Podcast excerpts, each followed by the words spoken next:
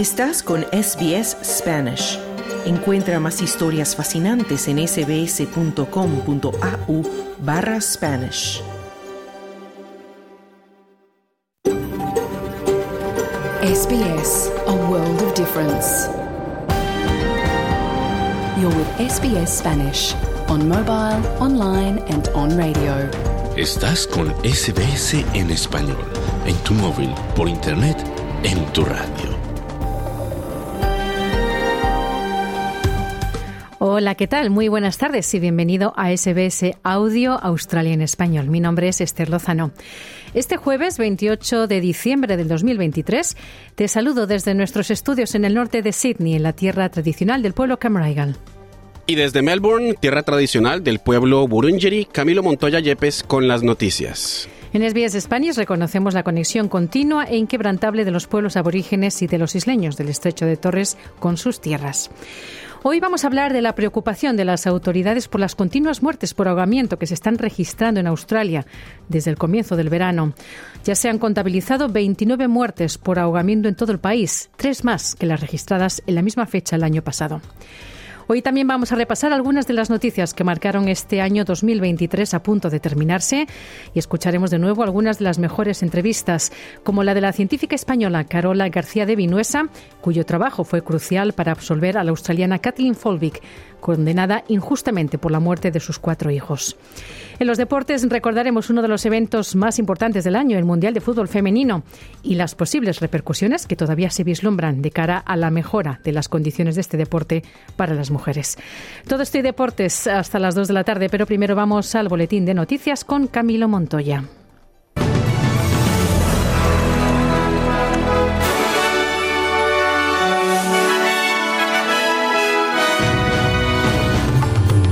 A 10 asciende el número de personas fallecidas en medio de las tormentas que azotan la costa este de Australia.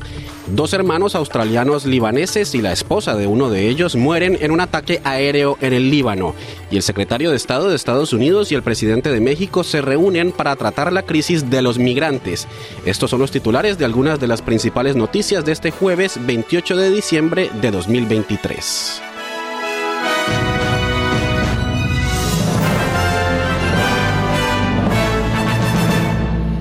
Empezamos con noticias nacionales. El número de personas que han muerto por el mal tiempo que azota la costa este del país ha aumentado a 10 después de que se encontrara el cuerpo de un hombre en la región del East, Gibbs, de East Gippsland de Victoria. Desde el 25 de diciembre, cuando empezaron las fuertes lluvias y las inundaciones, siete personas han fallecido en Queensland, incluida una niña de nueve años y tres en Victoria. La comisionada de policía de Queensland, Katarina Carroll, ha pedido a la gente que siga las instrucciones proporcionadas por las autoridades mientras la situación continúa.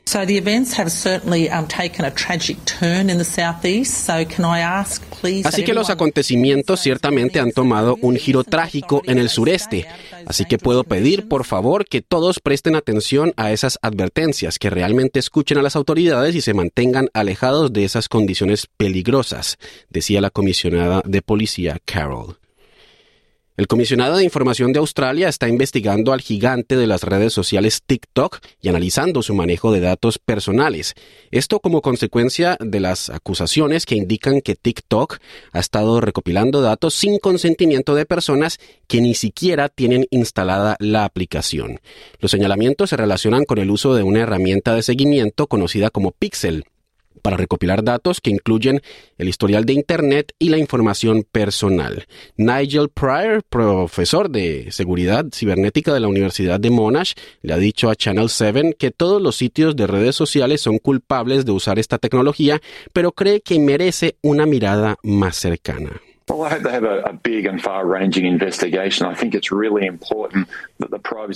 Espero que tengan una investigación grande y de largo alcance. Creo que es realmente importante que el comisionado de privacidad dirija una investigación sobre lo que significa participar en el entorno en línea para los australianos, la información que damos sobre nosotros mismos voluntariamente, las fotos que ponemos, el etiquetado que hacemos cuando publicamos una foto en nuestro perfil, todo ese tipo de cosas para que como consumidores podamos dar un consentimiento informado sobre si queremos participar en esto o si queremos optar por afuera, decía el profesor Prayer. Las investigaciones preliminares del comisario determinarán si se debe iniciar una investigación completa sobre esta red social TikTok. Ahora pasamos a información internacional. Dos hermanos australianos libaneses y la esposa de uno de ellos han muerto en medio de un ataque aéreo en el sur del Líbano. La agencia de noticias Reuters ha citado fuentes de seguridad y otras fuentes sobre el terreno en el Líbano que aseguran que todos han perdido la vida en un ataque aéreo israelí que ha alcanzado su casa en la ciudad de Bint Jebel. Los muertos han sido identificados por los medios locales como los hermanos Ali Basi, Ibrahim Basi y su esposa Shoruk Hamoud, ciudadana libanesa. El alcalde de esa ciudad del Líbano, Bint Jebel, Afif Basi, dice que su ciudad es neutral en el conflicto entre Israel y Hamas y que el ataque aéreo fue un shock total.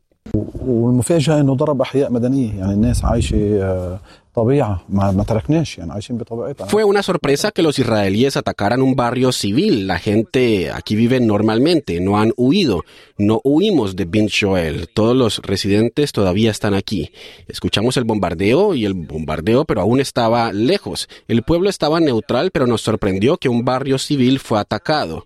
Eh, por eso estamos pasando el tiempo juntos, esta familia estaba pasando tiempo junto con su hermano en la casa de su hermano. Realmente fue una sorpresa para todos nosotros, decía el alcalde Basi. Por su parte, el fiscal general de Australia, Mark Dreyfus, ha confirmado estas tres muertes y ha expresado que Australia se opone a la matanza de civiles, pero también se ha referido a los potenciales vínculos de uno de los hombres con lo que el gobierno australiano considera una organización terrorista. Australia has consistently called for civilian lives to be protected Australia ha pedido constantemente que se protejan las vidas de los civiles y hemos planteado constantemente nuestra preocupación por el riesgo de que este conflicto se extienda. Somos conscientes del anuncio hecho por Hezbollah afirmando tener vínculos con uno de los australianos asesinados. Estamos tratando de establecer los hechos. Sin embargo, Hezbollah es una organización terrorista incluida en la lista bajo las leyes australianas, decía el fiscal general de Australia, Dreyfus. El gobierno australiano sigue aconsejando a los ciudadanos que no viajen al Líbano debido a la volátil situación de seguridad. Eh, por su parte, las fuerzas de defensa de Israel aseguran que han estado atacando objetivos de Hezbollah en el sur del Líbano en los últimos días, esto en respuesta a los ataques de este grupo eh, militante libanés contra objetivos israelíes. Mientras tanto, en Gaza no cesa la guerra. Las fuerzas israelíes han atacado el centro de la ciudad por tierra, aire y mar, y la Agencia de Salud de las Naciones Unidas ha dicho que miles de personas intentan huir de los combates. Los casi 2,3 millones de habitantes de Gaza han sido expulsados de sus hogares y el Ministerio de Salud de la ciudad dice que el número de muertos asciende ahora a 21.110 y 55.243 heridos en los ataques israelíes. Israel, por su parte, sigue decidido a eliminar a Hamas en respuesta al mortal ataque del pasado 7 de octubre contra Israel, a pesar de los llamados internacionales para un alto al fuego y un alivio de la crisis humanitaria que empeora con el pasar de las horas en la franja de Gaza.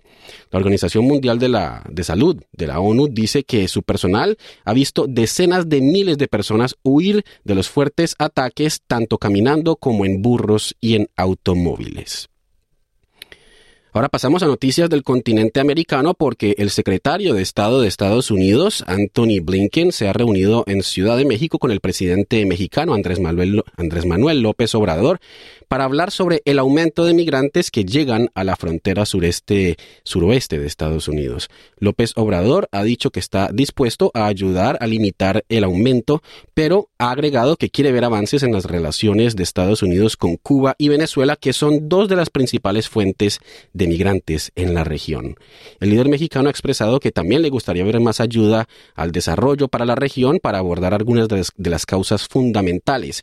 Mientras tanto, 200 de migrantes en una caravana que partió el domingo anterior rumbo a Estados Unidos dicen que quieren que las autoridades entiendan su difícil situación y les brinden oportunidades laborales. Marvin Rodas es uno de los migrantes y proviene de Honduras. Pues que ellos hagan conciencia y que se pongan en Queremos que ellos hagan conciencia, que se pongan en nuestro lugar porque nosotros, como ven, estamos luchando por llegar sin molestar a nadie y venimos sin faltarle el respeto a nadie. Lo que queremos es trabajo, eso es lo que queremos, que nos den una sola oportunidad, que nos ayuden con nuestros permisos porque elegimos viajar en la caravana por lo mismo, porque no nos dan permiso para viajar a México, decía el migrante hondureño Marvin Rodas. Durante este mes, hasta 10.000 migrantes han sido detenidos cada día en la frontera suroeste de Estados Unidos. Al menos seis argentinos han sido detenidos en la ciudad de Buenos Aires durante una protesta contra el gobierno nacional. Organizaciones de trabajadores se han congregado frente al Palacio de Justicia para manifestarse contra 300 medidas presentadas la semana pasada por el nuevo presidente Javier Milei para desregular la economía del país suramericano. Las medidas tienen como objetivo ayudar a una economía gravemente herida, pero los manifestantes dicen que va en contra de los derechos sociales básicos y los salarios de los trabajadores. Los sindicatos le han solicitado a un tribunal una orden judicial previa para bloquear las medidas que eliminan las protecciones laborales, pero un juez ha rechazado la, apelación, señalando que el decreto aún no ha entrado en vigor, pues lo hará este viernes. El activista de izquierda, Eduardo Beliboni, afirma que las medidas empeorarán, empeorarán aún más las condiciones de los trabajadores que enfrentan dificultades. En la Argentina se está produciendo una violación de los derechos fundamentales de los trabajadores. Están atacando nuestros salarios. A la gente se le niega la posibilidad de protestar por ajustes brutales que afectarán a los pobres. Los trabajadores están sufriendo disminuciones en sus salarios por parte de un gobierno que beneficia los intereses de los grandes empresarios, decía el manifestante Beliboni. Y un derrame de, hidrocarburos está afectando a las playas del estado Carabobo, Venezuela, según denuncias de organizaciones ambientalistas. El incidente iniciado el martes impacta principalmente las playas de Puerto Cabello, y se atribuye a un posible desborde de una laguna de oxidación en la refinería El Palito, una de las más grandes del país. Aunque la petrolera estatal PDVSA aún no ha respondido oficialmente, comisiones de la empresa, voluntarios y pescadores están trabajando en las labores de limpieza, mientras la Organización Nacional de Salvamento y Seguridad Marítima ha convocado una contingencia ambiental. Pescadores afectados han advertido de la imposibilidad de pescar en la región durante los próximos dos meses. Según las denuncias, la falta, la falta de inversión y de controles en la refinería El Palito son las causas subyacentes de estos derrames. Y al cierre, una noticia deportiva. Law Connect, subcampeón en los últimos tres eventos, ha ganado este año la carrera de yates de Sydney a Hobart al cruzar la línea de meta del río Derwent 51 segundos por delante de su rival Comanche, con el que estuvo cabeza a cabeza durante toda la carrera. El tiempo de llegada, el tiempo final de llegada del Law Connect, dirigido y de propiedad de Christian Beck, fue de un día, 19 horas, 3 minutos y 58 segundos.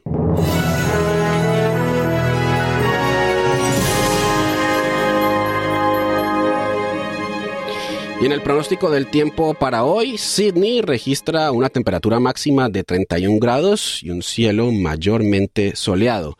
Melbourne, una temperatura máxima de 21 grados con lloviznas. Brisbane, una temperatura máxima de 33, 36 grados centígrados y un cielo soleado. Perth, una máxima de 31 grados y mayormente soleado. Adelaide, una temperatura máxima de 27 grados con algunas lluvias. Hobart, una máxima de 22 grados, también con algunas lluvias. Canberra, una temperatura máxima de 28 grados con cielo parcialmente nublado. Y Darwin, una temperatura máxima de 35 grados con cielo parcialmente nublado. Hasta aquí el boletín de noticias. Te invitamos a seguir en la sintonía de SBS Audio Australia en español. Mañana otro boletín a la una.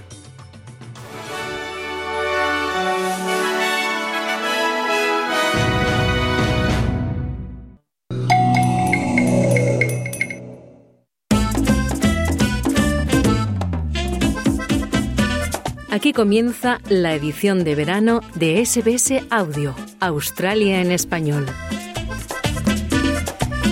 Muy buenas tardes y bienvenidos a la edición de verano de nuestro programa. Es un gusto compartir contigo este rato de la tarde. Este jueves 28 de diciembre del 2023 vamos a recordar algunas de las noticias que marcaron este año a punto de terminarse y vamos a escuchar de nuevo algunas de las mejores entrevistas que hemos tenido en el programa, como la de la científica española Carola García de Vinuesa, cuyo trabajo fue crucial para absolver a la australiana Kathleen Folbig, condenada injustamente por la muerte de sus cuatro hijos. En los deportes vamos a recordar uno de los eventos más importantes del año, el Mundial de Fútbol Femenino, y las posibles repercusiones que todavía se vislumbran de cara a la mejora de las condiciones de este deporte para las mujeres. Escucharemos de nuevo las voces de tres mujeres involucradas en el fútbol que compartieron sus reflexiones tras la final del Mundial. Pero primero, las autoridades australianas están mostrando su preocupación por las continuas muertes por ahogamiento que se están registrando en Australia desde el comienzo del verano. Ya se han contabilizado 21 muertes por ahogamiento en todo el país, tres más que las registradas en la misma fecha del año pasado. Soy Esther Lozano y esto es SBS Audio Australia en Español.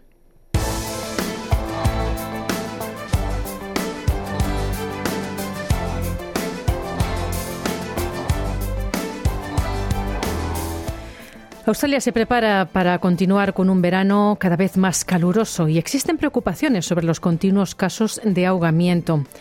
Según el informe de mortalidad por ahogamiento del Royal Life Saving Australia, ya se han registrado 22 muertes desde el 1 de diciembre y ahora los expertos en seguridad acuática comparten consejos para permanecer seguros en el agua. Camilo Montoya Yepes nos presenta el siguiente informe. Un verano australiano con el fenómeno del niño se caracteriza por días calurosos y secos, con muchas personas acudiendo a playas y piscinas para escapar del calor. Sin embargo, esto conlleva un mayor riesgo de muertes por ahogamiento. Desde el inicio de este verano ya se han registrado 22 muertes por ahogamiento en todo el país, cuatro más que en la misma fecha del año pasado. Siete de ellas han ocurrido en Nueva Gales del Sur, donde el director ejecutivo de Surf Life Saving New South Wales, Stephen Pierce, explica el mayor riesgo durante el periodo festivo.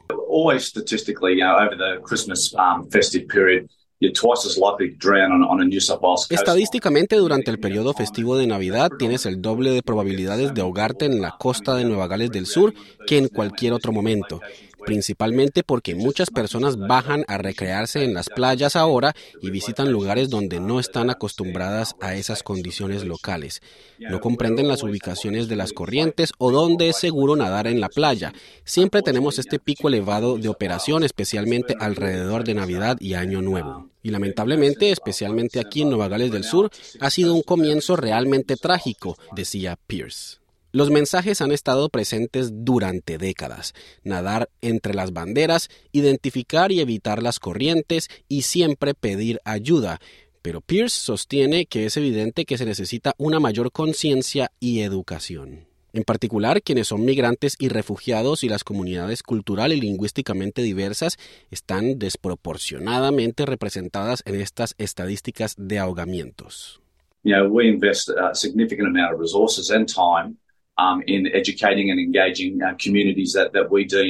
Invertimos una cantidad significativa de recursos y tiempo en educar e involucrar a las comunidades que consideramos que están en mayor riesgo de posibles ahogamientos en la costa que otras comunidades. Son las comunidades cultural y lingüísticamente diversas. Infortunadamente, siempre tienen una representación más alta en nuestras estadísticas de ahogamientos. También se debe a que estas comunidades no necesariamente residen en la costa, sino más bien en la ciudad interior o en el oeste de Sydney, aquí en Nueva Gales del Sur. Así que se trata de la conciencia, especialmente sobre la seguridad acuática costera, que es muy diferente a otras áreas acuáticas, explicaba Pierce. La medallista de oro olímpica y embajadora de Aust Swim, Brooke Hanson, ha expresado estas preocupaciones. Dice que su programa cuenta con 33.000 profesores que trabajan incansablemente para brindar lecciones de natación que salvan vidas durante el verano con clases adaptadas a personas de todos los orígenes culturales y religiosos.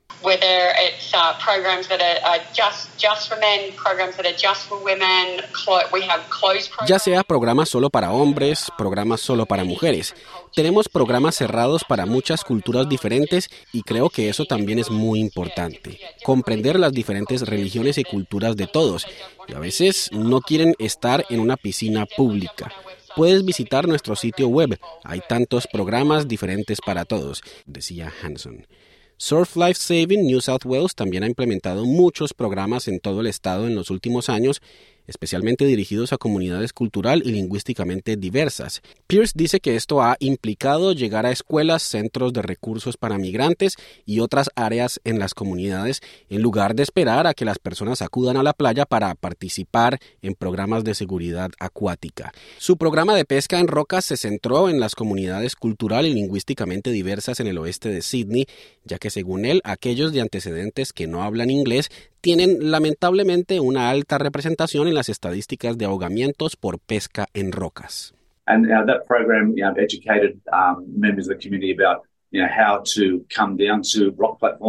Y ese programa educó a los miembros de la comunidad sobre cómo acudir a las plataformas rocosas para pescar, qué peligros buscar en las plataformas rocosas, si tienen problemas, qué hacer Entregamos más de mil chalecos salvavidas a los participantes en estos programas porque sabemos que para los pescadores de rocas, si usan chalecos salvavidas, aumenta sus probabilidades de sobrevivir casi un 90% si los arrastra la corriente de las plataformas rocosas, decía Pierce.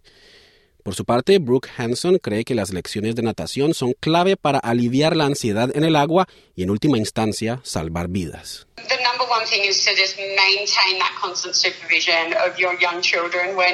Lo más importante es mantener esa supervisión constante de sus hijos pequeños cuando estén en el agua. El teléfono móvil sigue siendo una gran distracción.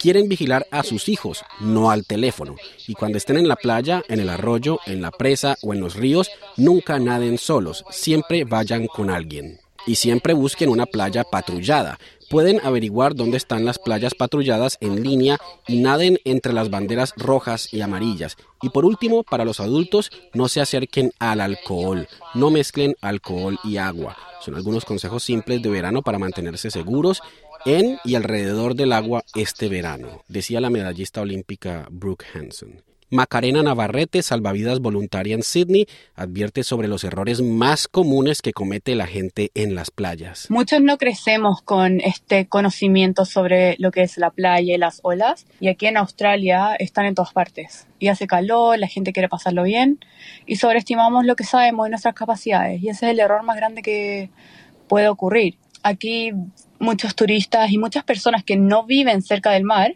también sobreestiman lo que pueden hacer. Las personas que al final tienen más problemas y hay más casos de rescate son hombres que son entre 19 y 45 años. Y es por un tema de sobreconfianza. Según ella, es muy importante planificar el día para disfrutar de una jornada segura. Por eso es clave consultar el estado de la playa a la que se tiene intención de ir a través de la aplicación Beach Safe. Cuando uno va a la playa, uno planea y después acciona. Digamos que yo decido que voy a ir a la playa el sábado y reviso el tiempo, reviso el sol, cómo va a estar la playa. Digamos que yo no sé nadar muy bien. Yo podría entrar en la página web de beachsafe.com.au, que es una página de Surf Life Saving Australia, donde marcan las condiciones de la playa ese día te dice si, está abierta o está cerrada la playa, que eso significa que si está abierta uno puede nadar y entrar al agua y que las banderas rojas y amarillas están puestas, o si está cerrada, que recomiendan no bañarse porque eso significa que no hay banderas, que no hay una zona que sea segura para nadar o puede que no haya salvavidas. Y si no hay socorristas, nadie te está mirando, cuidando.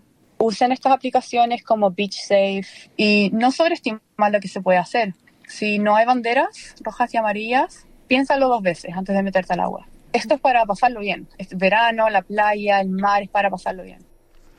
Era la socorrista Macarena Navarrete, terminando este reportaje de Camilo Montoya, producido también por Catriona Stirrat para SBS News.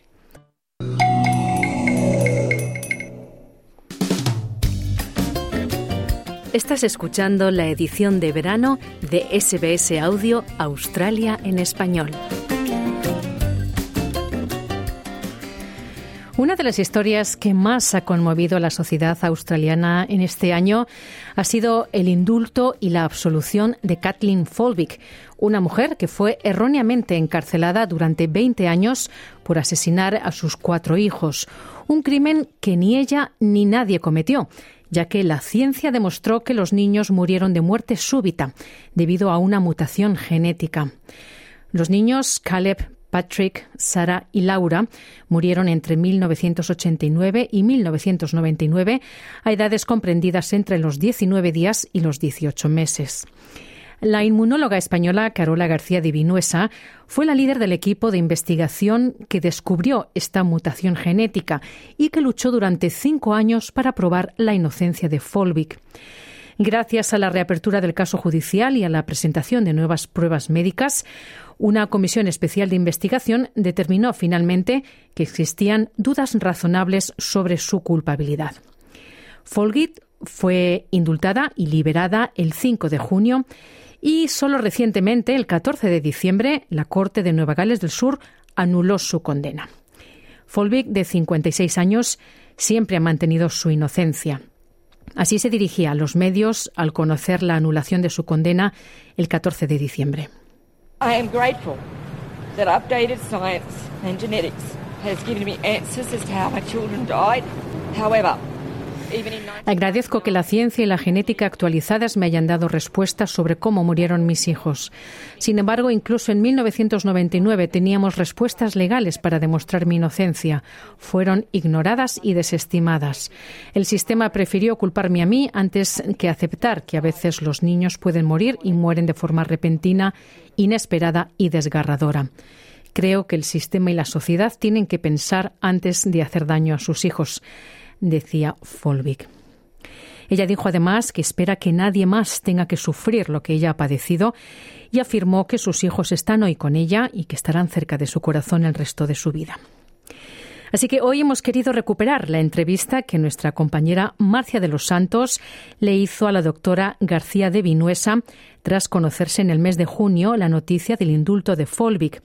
El trabajo de esta científica española cambió el curso de las investigaciones de este histórico caso y sentó las bases para que la justicia australiana y la ciencia articulen una manera más eficaz de incorporar los avances científicos en la resolución de casos complejos. Escuchemos. Muy buenas tardes, doctora, y gracias por darnos unos minutos para hablar con nosotros desde Londres esta mañana. Muy buenos días, Marcia. Australia ha indultado a Kathleen Folbig, la madre que pasó 20 años en la cárcel acusada de matar a sus cuatro bebés. Y esto fue porque se concluyó que existen dudas razonables debido a la investigación científica que tú lideraste. ¿Cómo has recibido esta noticia? Bueno, pues absolutamente feliz, contentísima, muy aliviada, porque sabíamos que la iban a liberar, pero estábamos esperando y estaba tardando mucho. Muy contenta por ella, porque bueno, pues es, es un momento muy especial después de muchas desilusiones y altibajos. Y es un momento de celebración de la ciencia, el triunfo de la ciencia, en un caso como estos, que yo creo que va a ser un precedente para muchos otros en el futuro. Cuéntanos un poco sobre este descubrimiento clave que vos y tu equipo encontraron en relación con el caso de Kathleen Folbig. Pues mira, em, cuando nos, me contactaron eh, un, abogado, Dave Wallace, que había trabajado en mi departamento como científico, porque tenía las dos carreras de Derecho y de Ciencia, y él lo había oído, había oído la historia de Kathleen Folbig en un programa de Australian Story, y me preguntó si ya había tecnologías que podían buscar causas genéticas en, bueno, pues en niños muertos y si nosotros podíamos hacer esas cosas. Y me contó la historia, yo no la conocía, me quedé muy sorprendida y porque también había causas ya médicas que podían explicar la muerte de los niños. Estos no eran unos niños muy sanos. Y de entrada, pues lo que le dije es que podíamos, bueno, si no encontraba a alguien más que estuviera interesado en, hacer la secuenciación, nosotros podíamos hacerla porque estábamos haciendo cosas parecidas en nuestro centro de inmunología personalizada. Estábamos secuenciando genomas de niños muy enfermos para buscar las causas genéticas de muerte. Y decidimos empezar por Kathleen Folbig porque era, eh, bueno, muchas de estas enfermedades son heredadas de los padres Y entonces mi colega, el doctor Todorarsov y yo, eh, hicimos el análisis inicial y encontramos en ella esta mutación en el gen CALM2, que es un gen que codifica la proteína calmodulina. Cuando vimos esa mutación ya pensamos que había una causa probable si esa misma mutación se encontraba en los niños. Y de hecho escribimos o escribí una carta a los abogados el 2 de diciembre del 2018 diciendo ya que esa mutación era sospechosa, que había que secuenciar a los niños y había que hacer una exploración cardiovascular a Kathleen Folbig. En unas semanas eh, o días me contactaron para formar parte de un equipo de genetistas que iban a revisar el caso de Kathleen Folbig. Esto fue a finales del 2018. En unos meses, principios del 2019, habíamos ya mm, obtenido las secuencias genéticas de los cuatro niños y vimos que las niñas tenían esta misma mutación. Entonces, en esa revisión del caso legal, nosotros ya propusimos que esta mutación podía ser la causa de muerte de las niñas y que había bastante probabilidad. Eh, bueno, mm, una pena porque en esa revisión legal no se le dio suficiente peso a la ciencia. Algunos elementos de la evidencia llegaron un poco tarde, llegaron después de las audiencias, antes de que el juez hubiera escrito su informe, pero después de que hubiéramos dado evidencia. Y el caso una pena porque no se reabrió a tiempo. Entonces, bueno, pues desde el 2019 eh, llevamos ya cuatro años eh, intentando demostrar que estas mutaciones podían haber causado la muerte. Eh, para hacer una mm, la demostración definitiva, reunimos a un grupo de expertos en el mundo que eran los expertos en hacer los análisis de la calmodulina. Y ahí pues es donde eh, publicamos los resultados. Un grupo de daneses lideraron los experimentos funcionales de laboratorio y em, ya bueno pues juntos publicamos todos los datos genéticos de la patología que había en alguno de los niños y las pruebas de laboratorio y bueno una vez que tuvimos la publicación se hizo esta petición que firmaron más de 100 científicos, incluidos dos ganadores del premio Nobel, para ver si le daban un perdón a Kathleen Folbig. Y bueno, pues ya sabes que eso terminó en una segunda revisión legal del caso, que es la que ha tenido lugar ahora desde noviembre del 2022 hasta febrero del 2023 y acabamos de oír los resultados. Ha sido que han sido cinco años casi. Exacto, un proceso larguísimo. ¿Cuáles fueron los principales desafíos que enfrentaron durante tu investigación? Bueno, los desafíos más importantes es que esta es una ciencia muy compleja. son tecnologías recientes relativamente que los propios profesionales médicos han tenido que ser reentrenados o educados otra vez para entender el significado de estas variantes y entonces en el mundo legal donde no hay formación científica es muy difícil que esta ciencia se entienda. Entonces yo creo que el problema principal ha sido que en el sistema legal darnos cuenta que no hay unos mecanismos fáciles de poder aconsejar o facilitar que el juez entienda el significado de estos resultados. Por eso la segunda revisión legal ha sido muy importante porque eh, yo creo que bueno, es un caso histórico, han dado una importancia muy grande a la ciencia, se han revisado durante horas y días todos los detalles, han traído expertos de todo el mundo, en esto ha tenido un papel muy importante la Academia Australiana de Ciencia, que es un caso histórico porque pidió representación legal para precisamente poder un poco supervisar y eh, asesorar, mm, aconsejar expertos mundiales en los diferentes campos eh, relevantes. Y con esa función yo creo que se ha asegurado que la ciencia se oiga, se oiga en toda su profundidad. Y bueno, yo creo que hay que felicitar también a este equipo legal porque por las preguntas que hacían, por el interés que se tomaban, yo creo que han hecho mucho esfuerzo en informarse, documentarse, leer y entender de lo que estábamos hablando.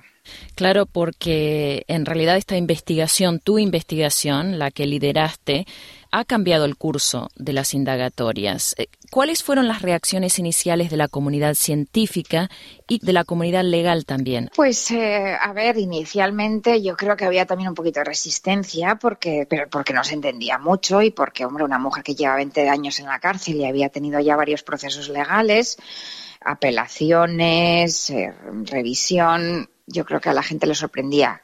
También en Australia se había vilificado mucho a Kathleen, se la había etiquetado de la asesina peor en serie, ¿no? Y yo creo que es difícil cambiar la mentalidad tan rápidamente.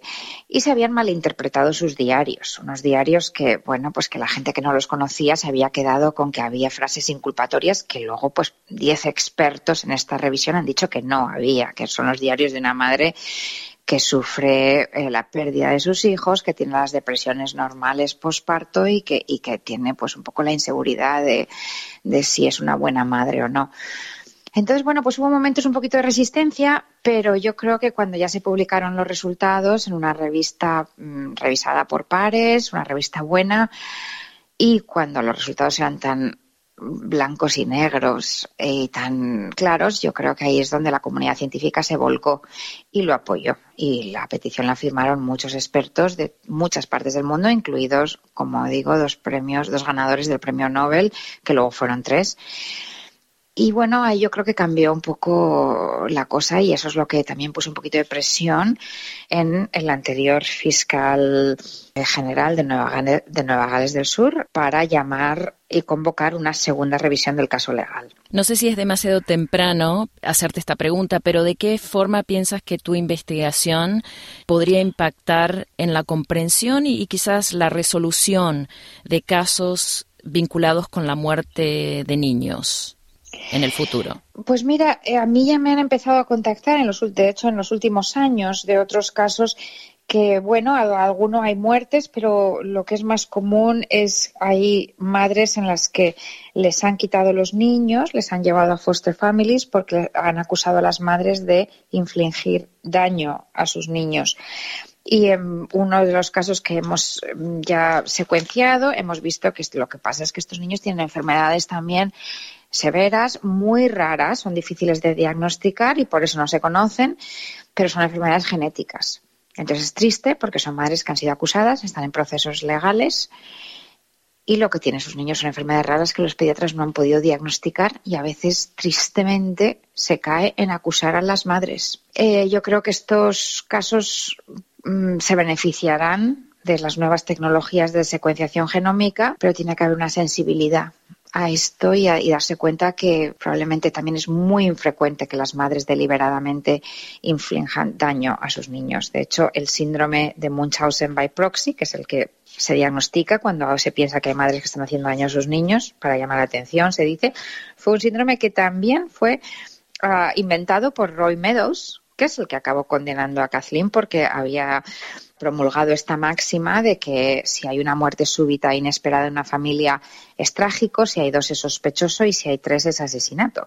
Bueno, pues este mismo pediatra fue el que describió el síndrome de Munchausen by proxy, que ahora muchos expertos dicen que la mayoría de los casos no son daño genuino son niños enfermos. ¿Y se están tomando medidas para evitar errores de interpretación en, en casos similares al de Kathleen o de vuelta es muy temprano hablar de, de, este tema? Pues yo creo que este ha sido un caso histórico porque también ha sido un caso donde, por lo que yo entiendo, ha sido el primer caso en el mundo donde la genómica entra en la corte, la genómica diciendo secuenciar genomas enteros para buscar una causa de muerte genética. Estas tecnologías son muy sofisticadas, eh, los resultados son complejos y son, es un caso muy claro donde está claro que el sistema legal no tiene capacidad de poder interpretar esto sin ayuda científica. Entonces es donde se ha empezado a ver que tiene que haber mecanismos nuevos para poder asesorar a un juez. En este caso ha sido la Academia de Ciencia que ha no ha servido ese papel de intermediario y va a haber que crear pues estas figuras o comités o organismos que asesoren a un juez de forma independiente, no solo de cuáles son los expertos en el mundo, pero cómo interpretar estos resultados complejos. Finalmente, ¿cuál es el próximo paso en esta investigación y, en tu trabajo relacionado? Bueno, a ver, en esta investigación eh, yo creo que en el caso de Kathleen Folbig no hay que hacer más investigación. Está muy claro que los niños han muerto de, causas naturales, así lo cree el juez. Otros casos eh, hay muchos. Yo creo que el problema es que hay falta de apoyo. Eh, sería, tiene que haber más apoyo financiero porque hay muchas madres que les gustaría que sus casos fueran investigados, pero entre que la medicina genómica es cara, hay que buscar abogados, hay que buscar mm, pediatras que simpaticen y que entiendan estos casos y eso es muy difícil. Yo creo que hace falta fundaciones que se dediquen a financiar, que sensibilicen a la población, a la mm, bueno, pues a la profesión médica de estos casos y abogados que estén preparados para defender estos casos. Yo creo que hay mucho trabajo por hacer. Doctora Carola García de Vinuesa, muchas gracias por hablar con nosotros esta mañana desde Londres. Sabemos que estás agotada de todas las entrevistas que has tenido que realizar en estas últimas 24 horas. Gracias a ti, Marcia. Hasta otra. Era Marcia de los Santos con esa entrevista realizada el pasado mes de junio.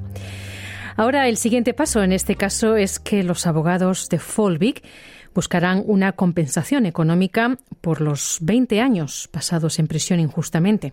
Así que aquí estaremos pendientes de cómo concluye esta histórica saga.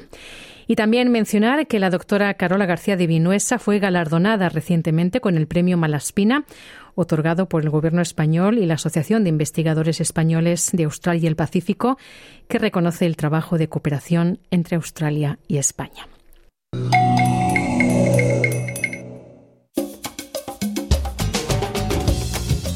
Estás en la sintonía de SBS Audio Australia en Español, edición de verano.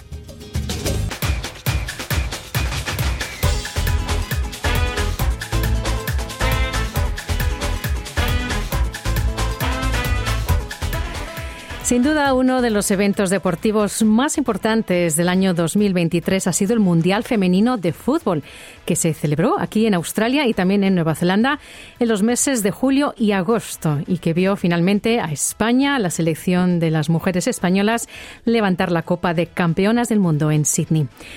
Los partidos dejaron récords de asistencia a los estadios y también de audiencia televisiva. Las repercusiones sociales, económicas y deportivas del torneo podrían perdurar por muchos años, alentando la práctica y las inversiones en el deporte femenino alrededor del mundo. Hoy vamos a recuperar este reportaje de nuestro compañero Claudio Vázquez, quien tras la finalización del torneo en agosto del Mundial conversó con las aficionadas del fútbol en Australia, Lucía Larotonda, Paloma Escobedo y Rebeca Vidal sobre este inolvidable torneo.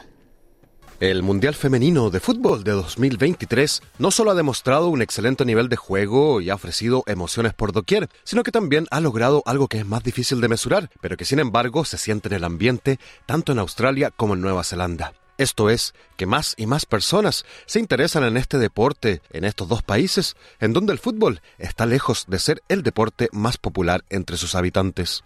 Esto se puede apreciar, por ejemplo, considerando el promedio de espectadores que asistieron a los partidos de este mundial, cifra que superó los 30.000 asistentes por partido. La venta de tickets, por su parte, llegó casi a los 2 millones, superando al Mundial de Canadá de 2015 en casi 600.000 asistentes. Por otra parte, las personas que siguieron los partidos por televisión también marcaron récords. Por ejemplo, el partido de semifinal entre las Matildas e Inglaterra tuvo una audiencia de 11,15 millones de personas, convirtiendo a este partido en el evento más visto por televisión en la historia de Australia desde que se comenzaron a medir las audiencias en 2001. La selección colombiana también marcó un récord de audiencia en su país, atrayendo a más de 9 millones de espectadores para ver el partido ante Corea del Sur por televisión, un 300% más de televidentes que el anterior récord de espectadores para un partido de la selección cafetera femenina. Pero para palpar este fenómeno y saber cómo algunas personas vivieron este mundial aquí en Australia, le preguntamos a algunas mujeres sobre su experiencia siguiendo este torneo. Lucía La Rotonda, quien trabaja en marketing y se encarga de las redes sociales de la organización comunitaria dedicada al fútbol, Melbourne Social Soccer, dice que ha seguido este mundial con mucha atención y emoción. Bueno, desde mi lugar estoy muy emocionada con todo lo que pasó. Yo amo el fútbol y siempre en Argentina, que es casa, eh, lo miraba o siempre se hablaba de fútbol y en los últimos días ver que en la oficina todos hablan de fútbol, que las reuniones empiezan haciendo comentarios de las Matildas, que la gente en la calle tiene la camiseta, chicos, chicas, personas grandes, todas las edades. Es increíble, me, me hace sentir en casa, me emociona porque siento que es una pasión compartida la del fútbol que me identifica mucho y estoy súper agradecida a las Matildas por esto que están logrando en Australia. Todos están hablando de fútbol y van muchas personas que me dicen que nunca habían mirado un partido de fútbol o que no sabían las reglas o no saben jugar, pero que estuvieron mirando estos partidos y que estuvieron poniéndose nerviosos con los penales. Así que creo que están haciendo historia y eso es increíble. La arquitecta colombiana Paloma Escobedo también ha seguido el Mundial, tanto asistiendo a los estadios para seguir a Colombia como viéndolo por televisión y también por streaming. Este Mundial Femenino para mí ha sido muy especial. Tuve la oportunidad de viajar a Sydney desde Melbourne, que es donde vivo, a ver el partido de Colombia contra Alemania y ha sido una de las experiencias más lindas que he vivido, especialmente estando lejos de casa y sentirme rodeada de tantos colombianos apoyando a la selección, pues fue una experiencia única. He visto casi todos los partidos por televisión, eh, incluso al estar en la oficina trabajando, igual los ponía para al menos poder escucharlos.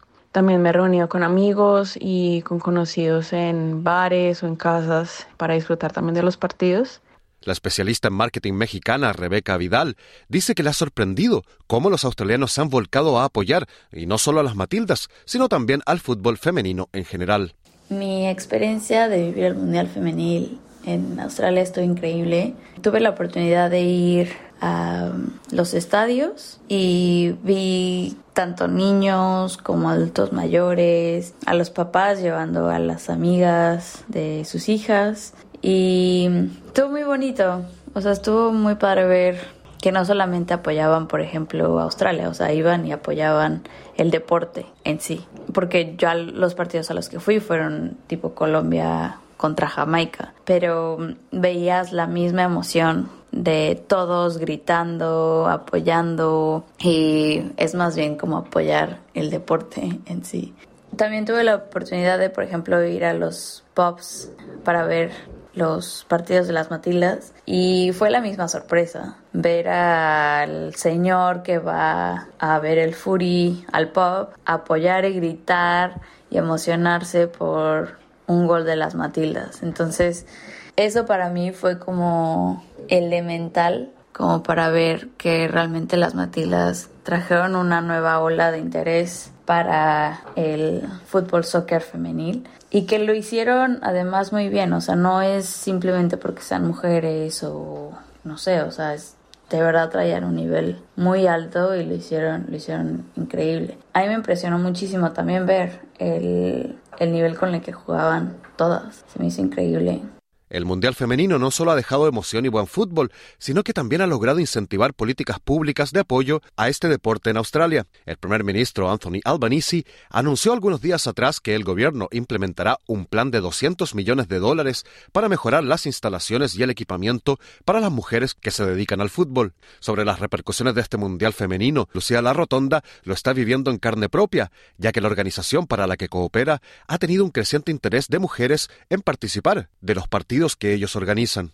Respecto a incentivar el interés del fútbol en Australia, bueno, yo manejo las redes sociales de Melbourne Social Soccer y es increíble la cantidad de comentarios o mensajes que recibimos en los últimos días. Recibí muchos mensajes diciendo que por ahí de chicas que nunca habían jugado, que decían no sé jugar, nunca jugué, pero, pero estuve viendo las Matildas y me motivó a empezar y entonces preguntan si se pueden sumar a jugar y bueno, y otras personas que por ahí no comentan, pero veo que, que, tenemos más seguidores, muchos más que antes, que hay personas que antes no interactuaban con nuestro contenido, que están interactuando.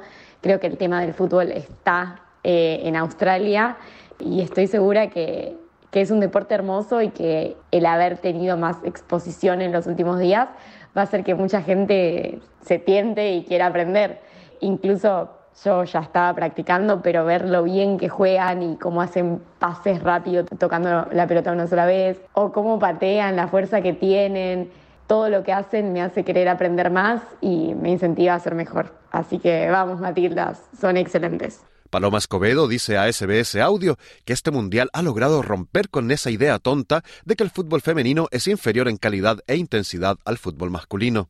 Creo que este mundial fue muy especial. tuvo la atención que todas las jugadoras y selecciones femeninas merecen. Han sido partidos más sensatos y rápidos, mostrando mucha pasión y corazón, también dejando un poco en ridículo la frase tonta que dice juegas como niña. Sí considero que después de este Mundial femenino las cosas mejorarán para las selecciones, tanto para Australia como para Colombia. Las naciones y federaciones estarán destinando más presupuestos para las selecciones femeninas y siento que habrá más interés pues en invertir en ellas. Siento que es un gran llamado al cambio. Las jugadoras lo han dado todo para demostrar que el fútbol femenino vale tanto la pena como el masculino, llenando estadios, ayudando a la economía, creando expectativas, muchísima admiración y pues felicidad.